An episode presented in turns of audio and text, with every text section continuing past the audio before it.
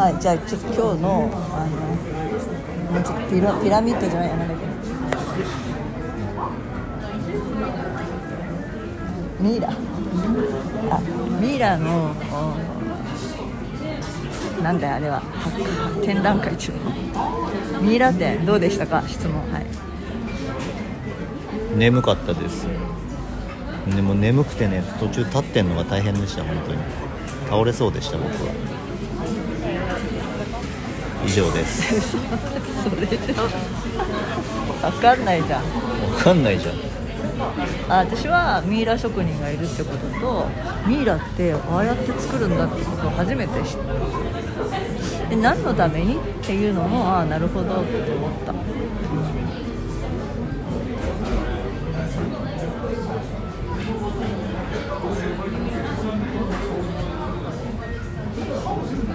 かまあ日本だと、まあ、宗教的に言えば成仏するとかまた来世はみたいな考え方あるじゃない。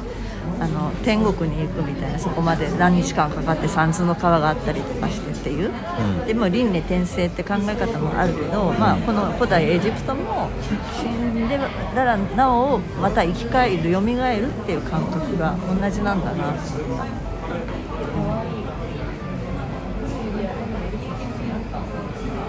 でもああやってリアルにその形として残すってすごいよね。なくならない亡骸が。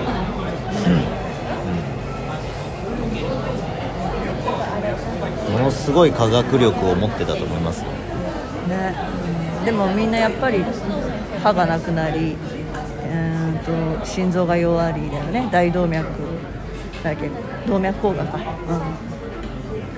ん、自然にしていたらまあそれが原因でなくなるんだなそれは今の日本日本じゃない現代人でも同じで今は医療が発達しているから早く発見もできるし治療ができると。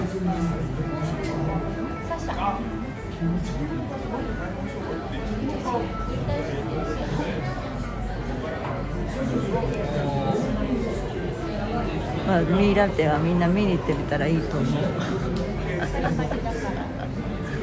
もう一つはゴッホ展です。ゴッホ展の感想は。眠かった、まあそれは置いといてはい。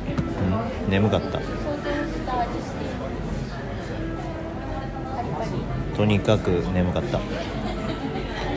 それじゃあの感想にならない。の 感想ですよ。眠かったなぁと思って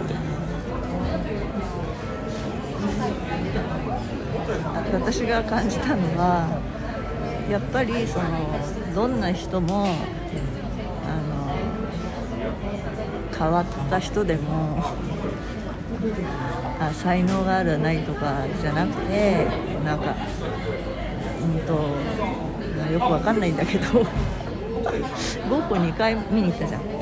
回目は弟との手紙のやり取りと作品でやったけど今回は何だっけあの女性が作品に惹かれて自分で買って残していってみんなに知ってもらおうと。いやそれは私に似てるなと思った。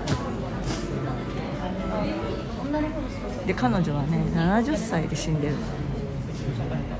からそそこま自分が死ぬまでに残せるものは残そうとする人の気持ちはすごいわかるから私も少し70歳ぐらいまで生きようと思った。頑張って。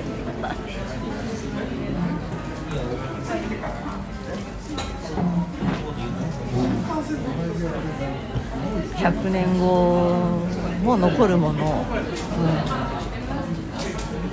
自分でそのものを作れないからさっき言った通りあの飽きちゃうし同じことずっとできないから作ることができないからそれを作れる人って周りにいっぱいいるじゃん。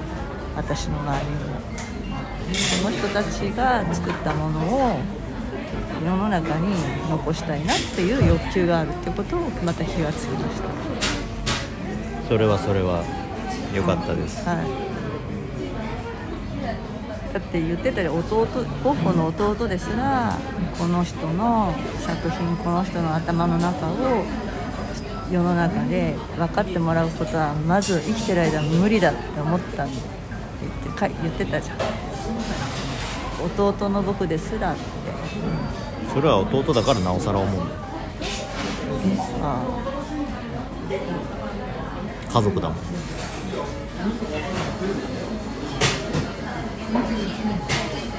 でもなんか執念みたいのが今になって残ってるんだなと思ったんだ、この人のなんか素晴らしさっていうのかな、ね、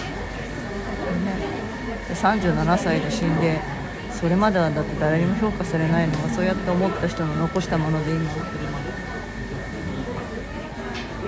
なんかみんなが感動するものができるアートってすごいなと思ったからちょっとアートをまたね勉勉強じゃないけど触れようかなと思って。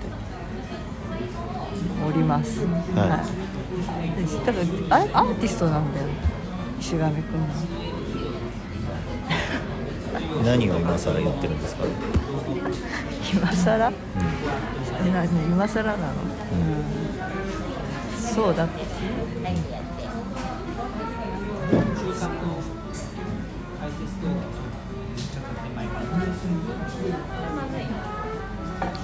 あで、まあ、あの